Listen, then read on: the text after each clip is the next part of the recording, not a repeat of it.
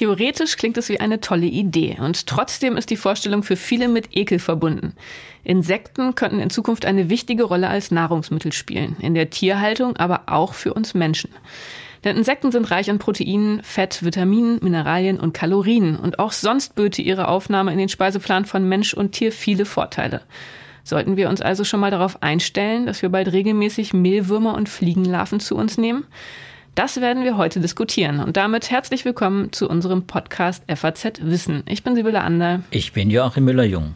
Und wie Sie vielleicht wissen, sind wir beide Redakteure im Wissenschaftsressort der FAZ und FAS. Ich bin Astrophysikerin und Wissenschaftsphilosophin und Joachim ist Biologe und kümmert sich bei uns vor allem um die Klima- und Medizinthemen. Ja, und bevor es jetzt gleich losgeht mit unserem Thema, gibt es heute noch mal einen aktuellen Hinweis. Und zwar wollen wir hier im FAZ-Podcast-Team unsere Hörer etwas besser kennenlernen. Und deshalb findet gerade eine große Podcast-Befragung statt. Den Link zu der Umfrage finden Sie in unseren Show Notes. Wir würden uns sehr freuen, wenn Sie teilnehmen. Es gibt sogar auch etwas zu gewinnen. Und zwar verlosen wir zehn exklusive FAZ in Ihr Kopfhörer. Der Teilnahmeschluss für das Gewinnspiel ist der 28. Februar 2023. Ja, Insekten essen, Joachim, das ist heute unser Thema. In Berlin startet ja am Freitag die Grüne Woche und dann geht es da neun Tage um die Landwirtschaft im weitesten Sinne. Die ist ja heute noch sehr stark von der Viehwirtschaft geprägt. 70 bis 80 Prozent der landwirtschaftlichen Landnutzung gehen auf das Konto der Viehwirtschaft. Dabei produziert die nur 18 Prozent aller Kalorien und 25 Prozent aller von Menschen verbrauchten Proteine. 33 Prozent der landwirtschaftlichen Anbauflächen werden für Viehfutter genutzt. Das ist so die Bilanz der Viehwirtschaft. Ähm, das sind ja tatsächlich Zahlen, die einen so ein bisschen ins Grübeln bringen, insbesondere vor dem Hintergrund der sehr schnell wachsenden Weltbevölkerung.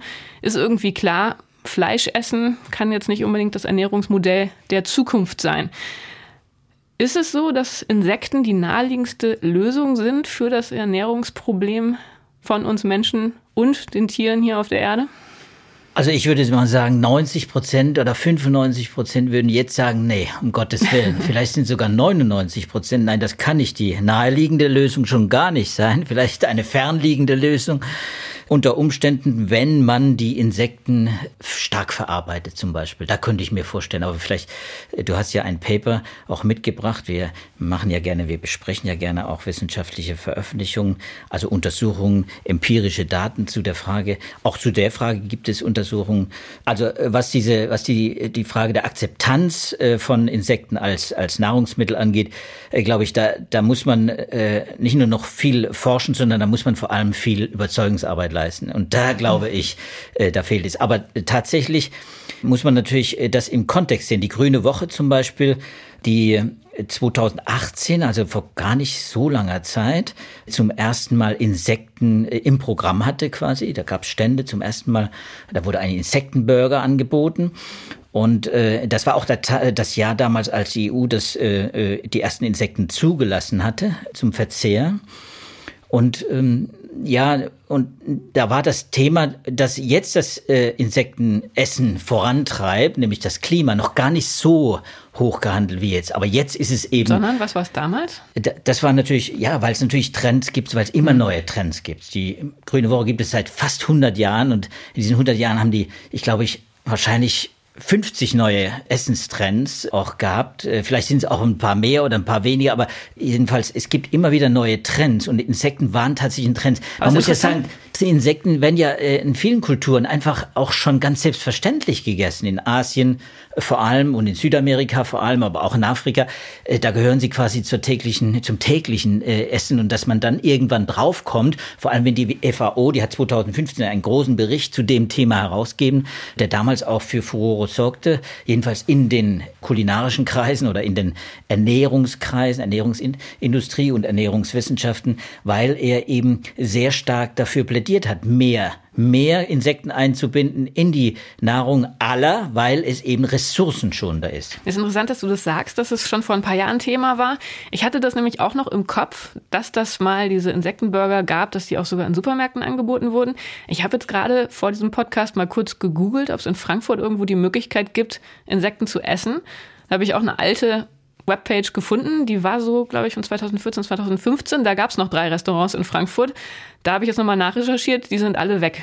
Mhm. Und ich habe auch sonst wirklich wenig gefunden. Also dieser kurzzeitig erhoffte Trend der Insektennahrungsmittel, der hat sich irgendwie nicht so richtig durchgesetzt. Ne? Ja, der hat sich nicht durchgesetzt, äh, wenn man jetzt nach der Kategorie Restaurants äh, das durchsucht. Tatsächlich äh, gibt es immer noch in Deutschland natürlich auch Restaurants, die sich auf Insektenessen spezialisieren. Es gibt auch sogar bei sogar bei Ketten, wir wollen ja keine Werbung machen, es gibt sogar bei Ketten, die, gab es den Versuch, auch Insekten in Fastfood zum Beispiel einzubinden oder Insektenprodukte, muss man dann auch sagen. Auch Insektenburger, Stichwort. Das ist genauso aus eben kulturellen Gründen, wie soll man sagen, aus lokulischen und kulinarischen Gründen, wenn man es mal äh, ganz einfach sagen will, ist das einfach bei uns in Europa natürlich auch schwer durchzusetzen und in Frankfurt auch. Aber es gibt durchaus, auch heute noch übrigens, den Kaufhausketten, eine ganz große Kaufhauskette, die es auch in Frankfurt gibt wahrscheinlich. Auch die hat Riegel mit Insekten zum Beispiel, auch im Angebot, auch heute noch. Und es gibt immer wieder auch Angebote in den Regalen, Insekten, verarbeitete Insekten, die dann äh, als äh, zu Mehl verarbeitet wurden oder, oder die sich zu Mehl verarbeiten lassen. Also es gibt es und es gibt es natürlich immer mehr, aber es ist natürlich äh, vor allem im Moment im Tiermarkt ein, ein echter Boom. Das kann man sagen. Äh, da ähm, sind die Menschen einfach weniger zögerlich, weil sie sagen, ja, die, unsere Haustiere, Katzen, Hunde vor allem, ja, die fressen ja auch Trockenfutter, ne? Und man kann Insekten gut zu Trockenfutter verarbeiten. Man kann sie auch im Nassfutter verwenden, aber und das Essen, das fressen die Tiere dann auch. Aber da ist ein, da ist ein echter Markt. Wir haben ja nun tatsächlich dazu auch zwei Artikel mitgebracht. In Science war Insektenfutter für Tiere und für Menschen jetzt vor einer Woche Thema. Das sind äh, die zwei Artikel, die du mitgebracht hast. In einem davon geht es ja auch tatsächlich um Tierfutter. Ähm, aus dem stammen auch die Zahlen zur Viehwirtschaft, die ich eingangs zitiert habe. Und ja, ich fand das interessant, weil es ja doch viele wirklich sehr gute Argumente dafür gibt, Insekten an Tiere zu verfüttern, weil Insekten auch äh, durchaus gesundheitliche Vorteile bieten. Ich fand es ganz interessant, dass da angeregt, äh, angeführt wurde, dass Chitin zum Beispiel das Immunsystem von Tieren anregt, dass es hilft, äh, Krankheitserreger abzuwehren. Und dass es also in der Tat auch jetzt jenseits von, von den Klimavorteilen, die das bietet, also auch wirklich handfeste ja. gesundheitliche Vorteile für ähm, die Tiere bietet, die eben mit Insektenfutter gefüttert werden. Ja, ja, man muss vielleicht auch für die Hörer nochmal sagen, Chitin ist eben äh, das äh, Molekül, das Makromolekül, äh, das quasi im Panzer der Insekten äh, enthalten ist und deswegen auch bei anderen äh, Tieren, äh, dann eben Säugetieren zum Beispiel oder Geflügel, dann nicht vorkommt. Das ist etwas ganz Besonderes von Arthropoden. Und äh, das hat äh, bestimmte Eigenschaften, die noch gar nicht so im Detail erforscht sind. Aber das, was man weiß, das ist auch in diesem Paper eben auch von Arnold van Huys und seinen Kollegen aus Wageningen äh, auch äh, äh, gewissermaßen zitiert. Das ist schon spannend. Man muss einfach sagen, Insekten haben abgesehen von dem Chitin natürlich sehr viele Bestandteile, die andere Tiere nicht haben. Das kommt einfach aus der Lebensweise heraus, aus der Entwicklung, also evolutionär, auch eine andere Zusammensetzung des Proteinportfolios, auch der Moleküle, der anderen Moleküle, die die, die Zellen aufbauen. Also sie, sie sind einfach anders gebaut. Äh, sie haben auch Vitamine, sie haben äh, Vitamin C zum Beispiel auch. Es streut allerdings auch sehr stark zwischen den unterschiedlichen Insekten, muss man sagen. Also man, ob man einen Mehlwurm äh, betrachtet oder eine Hausgrille oder eben den Buffalo-Wurm oder, oder Heuschrecken, Zikaden, Seitenspinnerrauben. Es gibt fast, ja, es gibt sogar über 2000 gelistete Insekten, die für den Verzehr im Prinzip geeignet sind, aber nicht zugelassen, wohlgemerkt. Und da gibt's eine große Streuung. Aber im Prinzip, aber grundsätzlich kann man natürlich sagen, dass äh, Insekten viele Vorteile mitbringen. Der Anlass für diese beiden äh, wissenschaftlichen äh, Perspective sind es ja, es sind ja keine Originalpublikationen, es sind Perspective, also Zusammenfassungen und Übersichten, ist, äh, dass sie einfach jetzt in die Zeit passen, weil wir jetzt es bei den Insekten mit ressourcenschonenden Nahrungsmitteln, Lebensmitteln zu tun haben. Und die diese Ressourcenschonung, die ist ein wichtiger Aspekt, klimaschonend. Gute Konversion, ähm, das Futter, was sie selber zu sich nehmen, in ein eigenes Gewicht umzusetzen. Das fand ich ganz interessant, dass das ein Faktor ist, der bei anderen äh, Tierarten so nirgends erreicht wird. Genau, und das macht sich auch dann bemerkbar, wenn man zum Beispiel vergleicht. Äh, das sind jetzt äh, Zahlen, die habe ich von footinsects.de, eine Webseite, die kann man empfehlen, weil sie auch nämlich auf Deutsch auch ist und da wird gewissermaßen auch das Wissen auch aktualisiert, dass man über Speiseinsekten hat. Da wird es auch immer wieder auch angereichert durch äh, zusätzliche Informationen. Auf dieser Seite ist, kann man zum Beispiel lesen, dass eben zum Beispiel eine Grille verglichen mit einem Rind eben acht Prozent weniger Futter braucht. Also die Energiekonversion, wie du sagtest, die Energiekonversion ist einfach viel effizienter bei Insekten, hat viele Gründe unter anderem eben auch der Stoffwechsel, der Modus. Poikilotherm sind Insekten, das heißt, die nutzen die Energie der Umgebung, die brauchen keine Energieerhaltung, keine, haben ein, keine eigene Körperwärme, die sie erzeugen müssen und deswegen sind sie auch sehr effizient, was das angeht, wenn sie natürlich im entsprechenden Umfeld auch äh, hochgezogen werden. Sie haben eine Höhe, eine hohe Vermehrungsrate, also eine kurze Generationszeit auch noch, also sie lassen sich in Massen ver, äh, vermehren und sie haben, sie brauchen wenig Land. Also sie lassen sich relativ dicht äh, kultivieren. Das ist auch ein großer Vorteil. Also ich habe gesagt, acht Prozent quasi braucht, acht Prozent des Futters eines Rind braucht eine Grille, eine Hausgrille. Nur zwei Prozent des Wassers, auch das ist ein großer Faktor, braucht wirklich nur noch quasi ein, ein Fünfzigstel des, des Wassers und eben auch acht Prozent nur der Landfläche, die Rinder brauchen. Und die brauchen ja einen Großteil eben dieser, was du vorhin sagtest, hm. dieser ein Drittel der Agrarflächen, die für Rinder, äh, die für Vieh dann äh, reserviert sind. Und sie entwickeln sich sehr schnell. Die Generationen folgen sehr schnell aufeinander. Auch das ist natürlich ein wichtiger Aspekt und ein hoher Vorteil. Nun gibt es ja wirklich viele Faktoren, an denen man sozusagen drehen kann um das ideale Insektenfutter zu erzeugen. Also du hast schon gesagt, 2000 Spezies gibt es, die man im Prinzip essen könnte. Auch wenn sie nicht alle zugelassen sind, dann ist ja noch die Frage, in welchem Entwicklungsstadium man ein Insekt verfüttert oder isst. Dann die Frage, mit welchem Substrat man die Insekten züchtet, also was, was man ihnen zu fressen gibt. Und dann noch die weitere Frage der Verarbeitung. Also ob man die Insekten trocknet, ob man sie entfettet und so weiter. Das ist ja nun relativ komplex. Gibt es da viel Forschung, viele Experimente? Ist das ein großer Forschungszweig mittlerweile? Naja, ich glaube, es gibt viel Forschung, aber es gibt äh, nicht genug Forschung, glaube ich, um äh, das, äh, was diese Wissenschaftler andeuten, dass das Insektenfarming eine Steigerungsrate, eine Wertschöpfungssteigerungsrate von 20 bis 30 Prozent jährlich haben soll in der nächsten Dekade. Ob das so eintritt, das weiß man nicht. Weiß, weiß man, das sind ja Prognosen und das weiß man nicht. Aber klar ist, es gibt, es gibt eine Industrie und es gibt eine, eine Branche, die im Moment äh, boomt. Wir haben heute ja auch lesen können in ganz großen Letterzeitschriften, äh, Zeitungen, dass, dass äh, Insekten jetzt auch von der EU zugelassen werden. Das stimmt nicht. Das, sie sind eben schon länger zugelassen. Ich habe es ja schon erwähnt, seit 2018.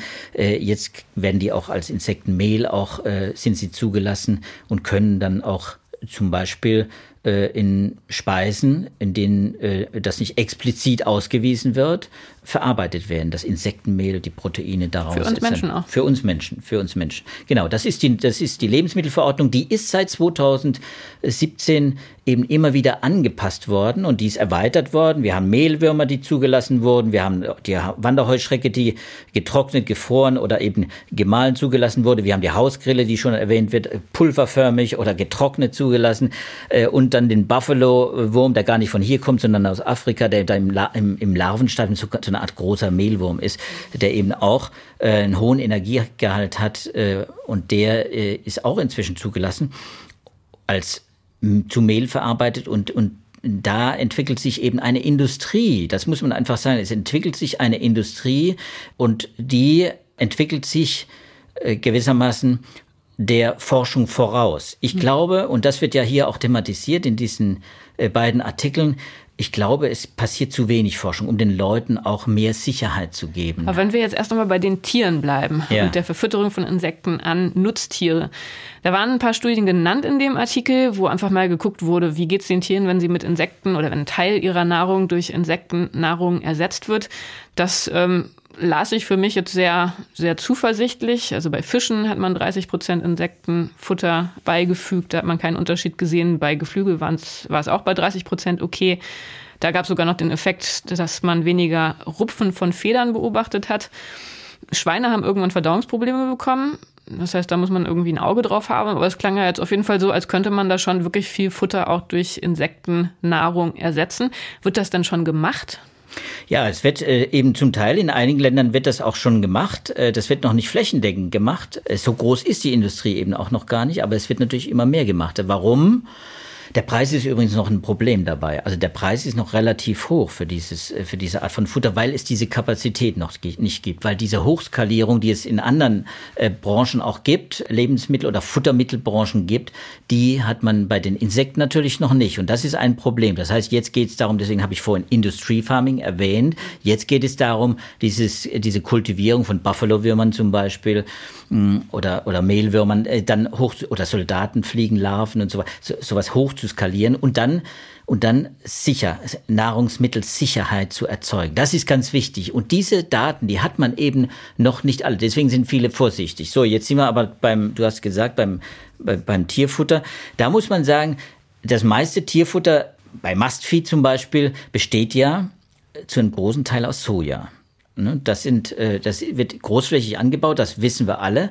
Es wird großflächig vor allem in tropischen Ländern angebaut, subtropischen Ländern. Und dort geht der Regenwald verloren, weil riesige Sojaflächen, zum Teil auch äh, genveränderte Soja, Argentinien, Süd, ganz Südamerika im Prinzip, aber auch Asien, wird viel Soja angebaut. Und diese Sojabohnen, die haben, und diese Sojapflanzen, die produzieren eben auch sehr effizient äh, Futtermittel für, äh, für unser Vieh zum Beispiel. Das wird auch gefüttert äh, damit.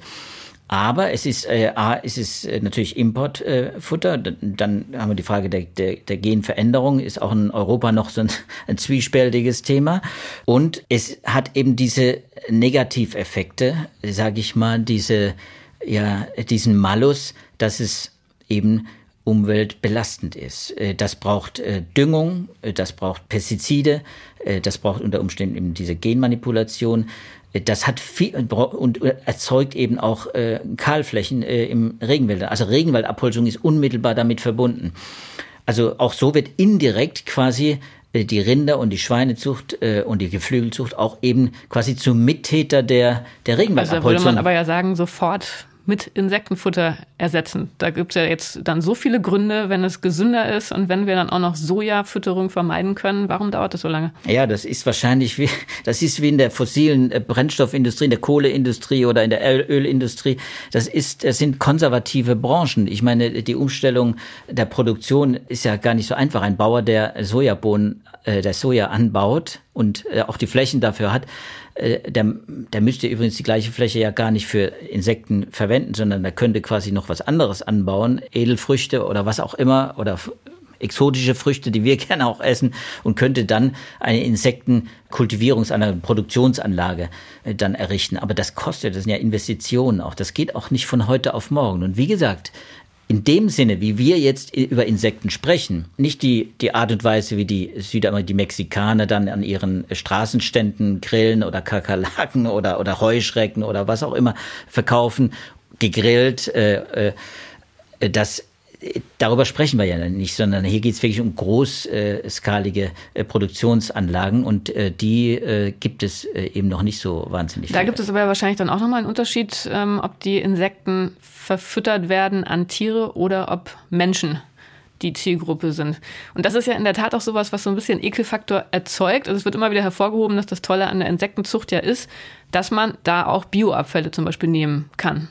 Und insofern hätte man dann gleich äh, zwei Fliegen mit einer Klappe geschlagen. Genau, aber auch da gilt, genau, man könnte, man könnte Insekten, also Mehlwürmer, äh, Buffalo-Würmer, Soldaten, die kann man auf Mist quasi. Ja, genau. Die kann man auf, auf, auf äh, da, da das kann man ist die, natürlich der, der, großartig. Dann hätte man eine zirkuläre ähm, Wirtschaft. Also man hätte den Müll wunderbar für etwas Sinnvolles eingesetzt. Aber die Vorstellung, dass man Insekten isst und dass die dann auch noch aus dem Müll kommen, ist ja jetzt nichts, was man als äh, Konsument so richtig gerne ja. sich vor Augen führt. Ja, damit, haben wir ja, damit haben wir ja angefangen mit der genau. Frage der Überzeugungsarbeit. Das ist in dem Fall noch schwieriger und das sind dann auch die Regulationshürden auch relativ noch höher, noch höher. Man muss sagen, die Regulationshürden, das ist also die, die Gesetze, die das zulassen, die gibt es ja zum Teil. Wir haben schon gesagt, bei der EU äh, passiert da was, da bewegt sich etwas, aber natürlich auch nicht so schnell, wie das die Industrie zum Beispiel sich äh, wünscht. Äh, und zum Beispiel die Nutzung von, von Mist oder von Kompost, also organischen Resten oder eben, eben auch, auch Gülle. Also äh, selbst auf Gülle könnte man, könnte man natürlich Insekten kultivieren, und zwar in großen Mengen. Da könnte man so, wirklich so einen Kreislaufbetrieb aufbauen. Aber das ist eben wirklich etwas, äh, um, um das äh, den Leuten schmackhaft zu machen, buchstäblich, da muss man, hm. äh, da muss man nicht nur die Gesetze ändern und die äh, Regularien ändern, da muss man wirklich die Leute auch überzeugen. Und das ist, glaube ich, im, im europäischen Kulturkreis äh, noch schwieriger als in den Kulturkreisen, wo Insekten ohnehin Teil der Nahrungskette sind. Aber wenn ich jetzt schon mal so einen Insektenburger kaufe, dann wird er ja vermutlich nicht von einer Gülleranlage stammen, hoffe ich mal. Wie werden denn Insekten jetzt für den menschlichen Gebrauch produziert? Ja, das, das sind natürlich dann äh, schon auch organische äh, Reste, ist klar, organische Abfälle, die werden verwendet. Das sind ja auch von den Mengen her natürlich, wir wissen ja, wie viel wir durch unsere, durch unsere eigene Ernährung, wie viele Abfälle wir selber produzieren, wie viel wir wegwerfen, wie viel im Komposteimer äh, landen und dann letztendlich auch in Kompostanlagen landen.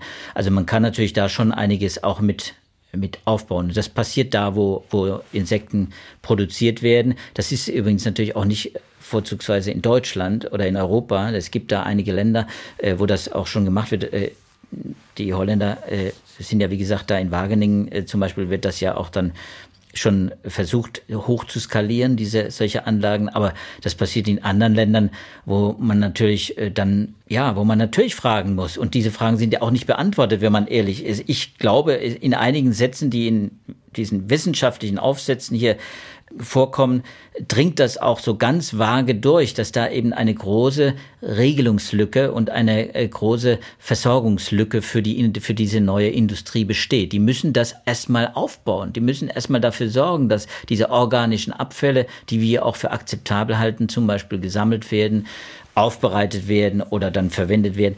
Das, das kann man natürlich alles organisieren, das kann man auch alles regulieren, aber ich glaube, das geht halt auch nicht über Nacht. Hm. Ja, ich habe, das hattest du ja vorhin schon erwähnt, nochmal geguckt, was es ansonsten für Studien gibt, die vielleicht auch so ein bisschen in die Psychologie reingehen. Und tatsächlich habe ich ein Review gefunden, also einen Überblicksartikel, der jetzt mittlerweile ein Jahr alt ist, also der ist im Februar 2022 erschienen.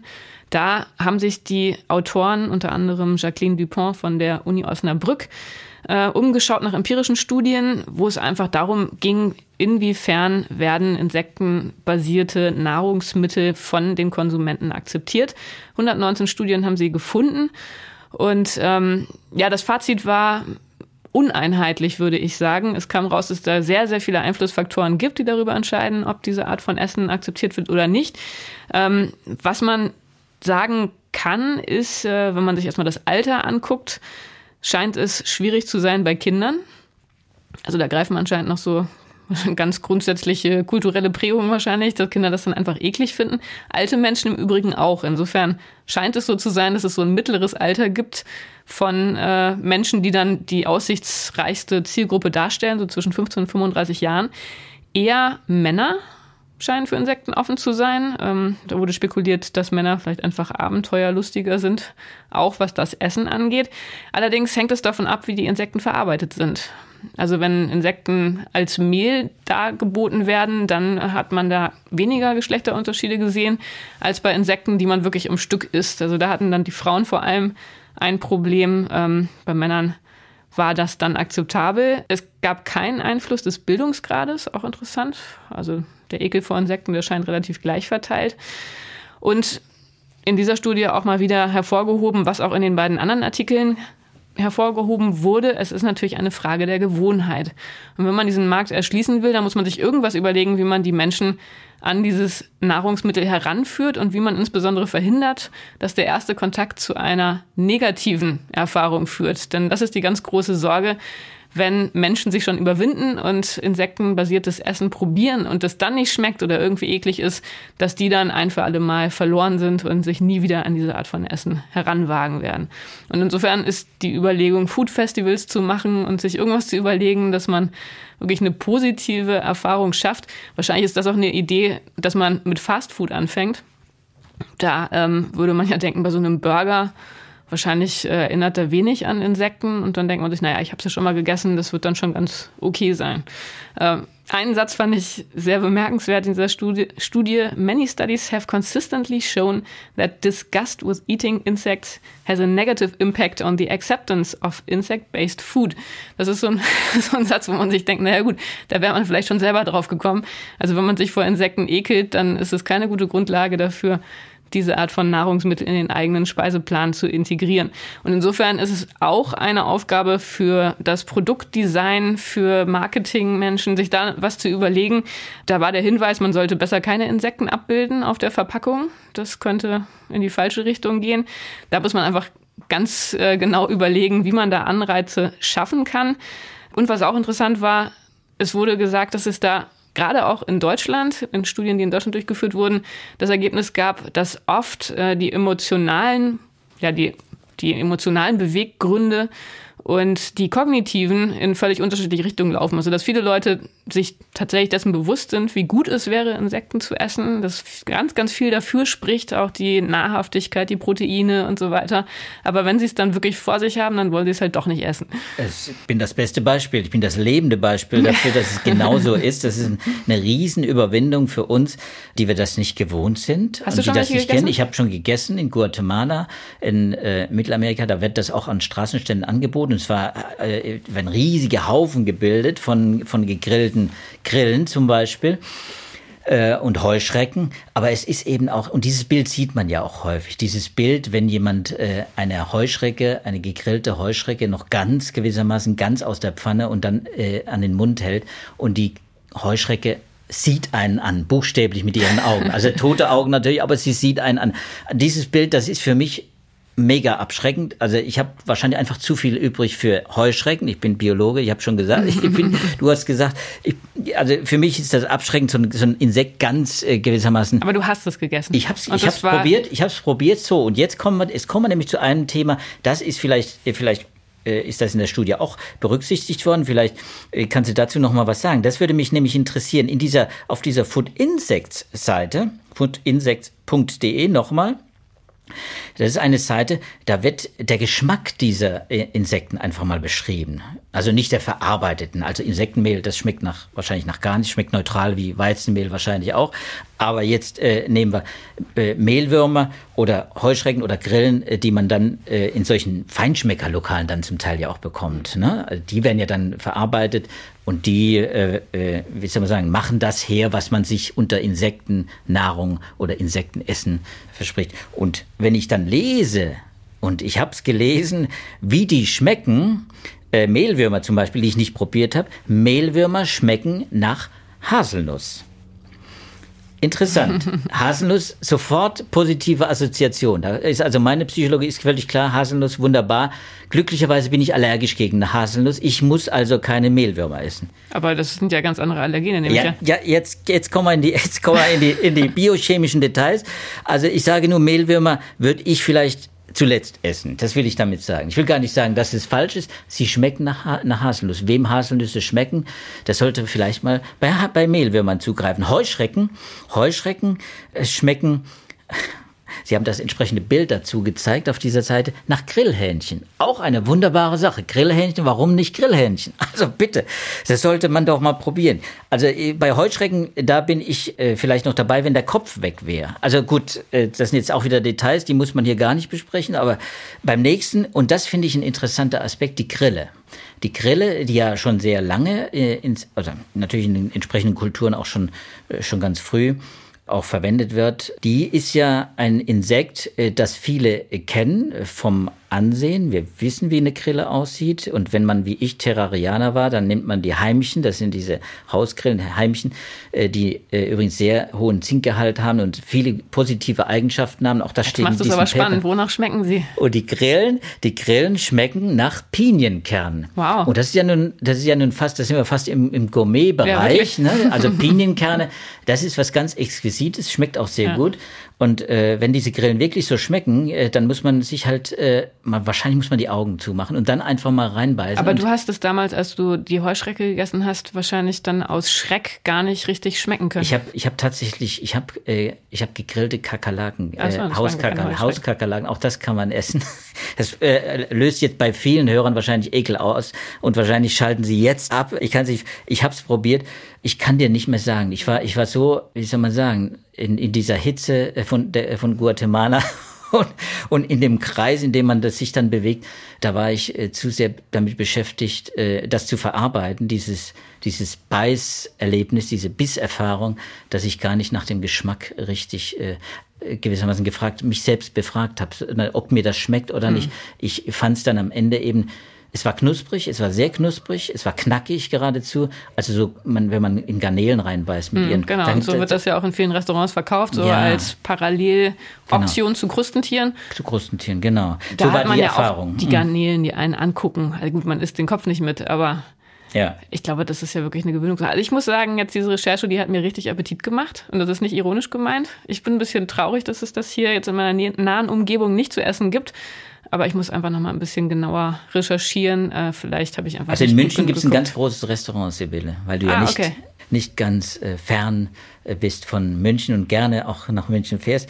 In München gibt es ein Restaurant und da wird es ein Feinschmecker-Restaurant und da zahlt man auch den entsprechenden Preis Ui. vermutlich und da hat man auch ein gutes Gefühl dabei. Gut investiertes so Geld. So, Klima, klimagerechtes Essen. Das muss einem das vielleicht dann auch wert sein. Also wir haben ja viele Gründe jetzt genannt, warum es äh, vielleicht Sinn äh, macht und warum es wahrscheinlich auch eine größere Rolle spielt. Ich fahre jetzt am Montag, äh, am Sonntag fahre ich zur, zur Grünen Woche nach Berlin. Da werde ich das eine oder andere auch wieder mal probieren jetzt nach unserer Recherche. Ich werde probieren äh, und ich werde dir dann natürlich auch berichten. Vielleicht kann ich noch ein paar andere Geschmacksrichtungen Bring mir finden. Was mit. Ich bringe dir ein was paar mit. Heuschrecken zum Knabbern. Ich bin sehr gespannt, ob die Insekten dort auch vielleicht schon eine größere Rolle spielen, weil wie mhm. gesagt, die ganze Branche ist ein bisschen im Aufbruch und das ist ja eigentlich auch das, was man jetzt hier erstmal mitnimmt. Keiner wird gezwungen, Insekten zu essen und keiner wird gezwungen, das zu mögen. Das ist auch völlig klar. Also wir werden hier nochmal ein Update geben in künftigen Podcasts je nachdem, wer zuerst von uns beiden leckere Insekten findet. Wir werden berichten. Ja, damit sind wir heute auch schon wieder am Ende unseres Podcasts angekommen. Bevor wir uns verabschieden, hier nochmal der Hinweis auf unsere große Podcast-Befragung. Wir würden uns sehr freuen, von Ihnen ein bisschen mehr zu erfahren darüber, warum Sie uns hören, was Sie gut finden, was Sie vermissen. Den Link zu der Umfrage finden Sie in unseren Show Notes und Sie können auch etwas gewinnen. Wir verlosen zehn exklusive FAZ in Ihr Kopfhörer und zwar bis zum 28. Februar 2023. Sie können uns natürlich auch nach wie vor direkt schreiben. Wir freuen uns immer über E-Mails mit dem Betreff Podcast FAZ Wissen an wissenschaft.faz.de. Ja, das ähm, wäre es eigentlich für heute. In der kommenden Woche gibt es den nächsten Podcast. Mal gucken, welches Thema sich bis dahin für uns ergibt. Wir freuen uns, wenn Sie uns wieder zuhören, verabschieden uns. Bis dahin alles Gute und tschüss. Tschüss zusammen.